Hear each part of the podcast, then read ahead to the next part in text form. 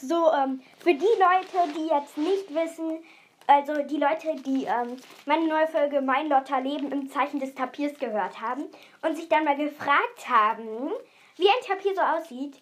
Also ich habe als Bild für diese Folge jetzt mal ähm, von dem Buch ähm, auf der auf der Titelseite sozusagen, also auf dem Umschlag, war jetzt ein Tapir drauf und den habe ich jetzt als Bild von dieser Folge hier reingemacht. Also wer wissen will, wie ein Tapir aussieht.